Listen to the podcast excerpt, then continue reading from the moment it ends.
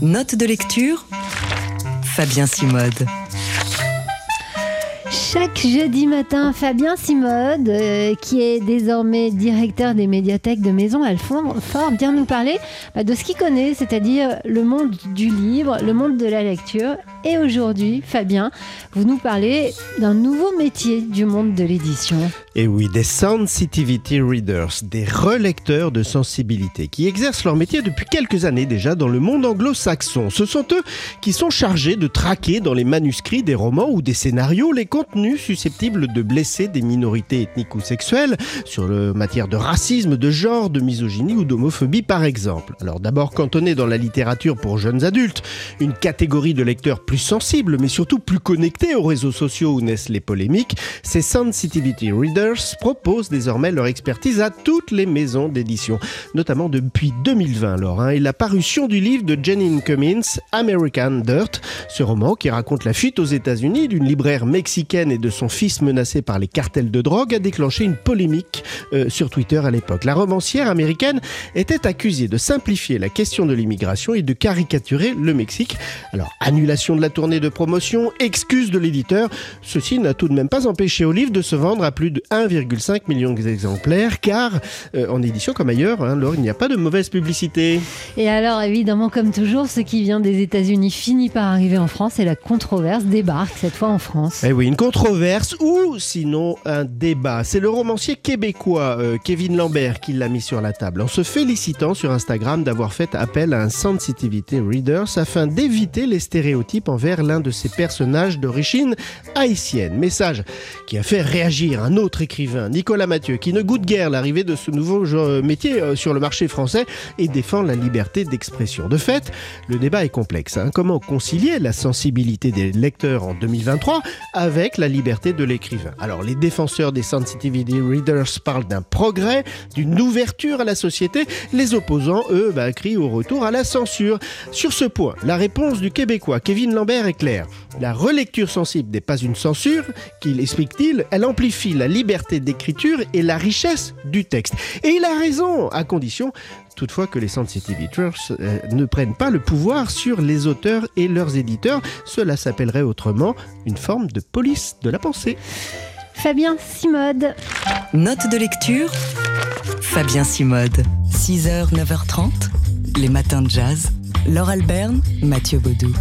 Le jeudi, dans les matins, on parle du livre et de la lecture. Et il va y en avoir de la lecture à faire, mais euh, ça va être une lecture un peu euh, festive et décalée. Oui, j'aime pas ce mot décalé, mais, là, c'est approprié. C'est le festival de bande dessinée euh, Formula Bula qui se déroule à partir de demain jusqu'à dimanche à Paris. Onzième édition pour ce festival défricheur et impertinent qui propose des choses rigolotes.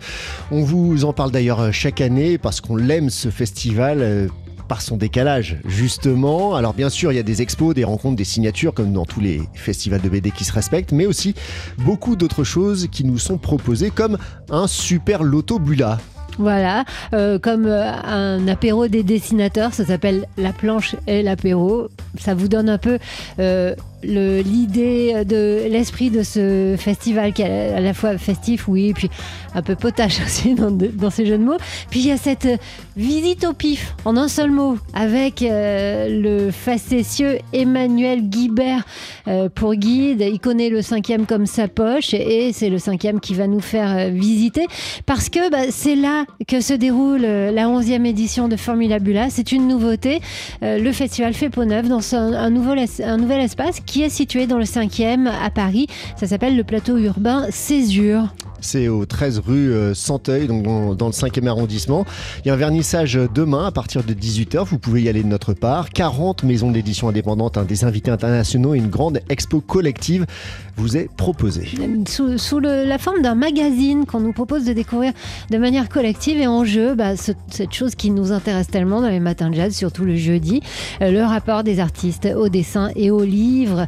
Euh, pour les plus jeunes, il y a même un concours international du fanzine d'enfants qui veut stimuler la création et l'auto-édition euh, chez, chez les plus jeunes créateurs. Enfin bref, un paquet de choses. Onzième édition pour ce Formula Bula, c'est à partir de demain et jusqu'à dimanche. Les matins de jazz. On parle livre et lecture ce matin dans les matins de jazz comme tous les jeudis et euh, tout de suite avec une BD pour jeunes lecteurs. Alors on va dire autour de la sixième, euh, avant, un peu après, des lecteurs intéressés par la vie du collège et aussi éventuellement par la musique.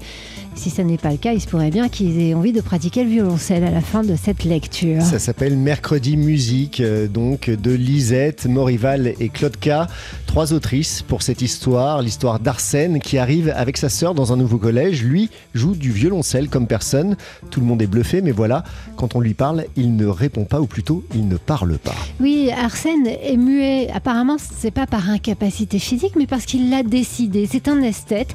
Il ne supporte que les beaux les sons les sons mélodieux. Sa voix ne doit pas lui plaire puisqu'il lui substitue celle de son violoncelle. Évidemment, ça déplaît. On aborde ici le sujet du harcèlement scolaire, mais de manière plutôt douce, euh, légère, et tout finit par s'arranger, notamment grâce à la pratique du sport. Cette BD coche donc à peu près toutes les cases hein, pour qu'on la mette entre les mains des enfants, d'autant qu'elle est agrémentée de QR codes qui permettent d'entendre les illustrations musicales enregistrées par la violoncelliste Emma Savouret, qui fait partie de l'Orchestre national de France. C'est très joli, c'est réjouissant, puis ça donne envie de se mettre à la musique. Ça s'appelle donc Mercredi Musique des trois autrices Lisette Morival et Claude K.